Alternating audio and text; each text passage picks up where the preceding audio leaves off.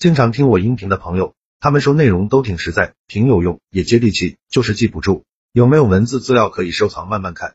为了方便大家，我刚开了一个公众号，名字就叫做说话细节。公众号计划更新两篇文章，一篇是反驳他人的十四个技巧，另一篇是如果你的嘴很笨，逼自己做十件事，非常值得反复阅读。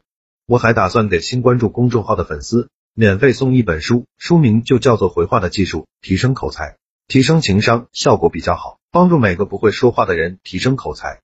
回到今天的话题，大家不说，但是每个人都要知道的规矩一，要学会保持交际距离，和普通人只谈少部分个人事情。和朋友可以谈论一半，哪怕是家人也需要有所保留。人都是需要有个人隐私的。二，生活中看到别人有需要帮忙，适当的帮着做一点你力所能及的事，也许你不会在意，但是对方一定会记住。三，送别人礼物的时候，要么送别人喜欢的，要么送有意义的，千万别送你喜欢的。四，过年过节或者请别人帮忙的时候，一定要学会感激，一个红包，一声道谢，一声问候，也许有时候能让人觉得很温暖。五，不要用自己的标准去要求别人，我们永远不能替代别人过别人的人生。比如，在我们努力成长的时候，看到身边的荒废时光，我们也许会觉得很铁不成钢，会忍不住好心的劝说几句，可能会让人觉得很反感。六，想要让别人待你真心，你必须先用真心来换，将心比心。比如，在和人接触之前，就先把对方设想的很坏，平日里不管做什么都带着提防的心态，其实这样做。别人是能够通过你的行为感受出来的，不仅让自己不舒服，同时也会让别人不自在。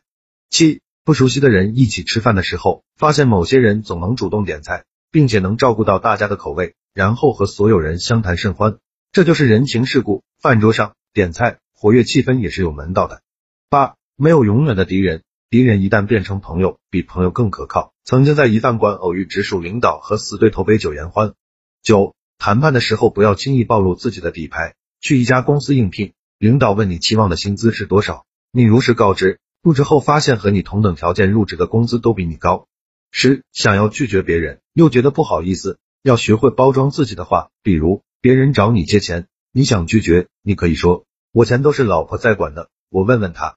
十一，很多时候找熟人帮忙，也许还不如一个陌生人靠谱。比如找熟人买家具。发现同样的东西，你自己去买便宜好几百。十二，永远不要在背后说别人的是非，因为你不知道和你聊天的人是哪边的。好了，这条音频到这里就结束了。想看文字版的文章，去我公众号说话细节就可以慢慢看了。最近更新两篇干货，一篇是反驳他人的十四个技巧，另一篇是如果你的嘴很笨，逼自己做十件事，非常值得反复学习。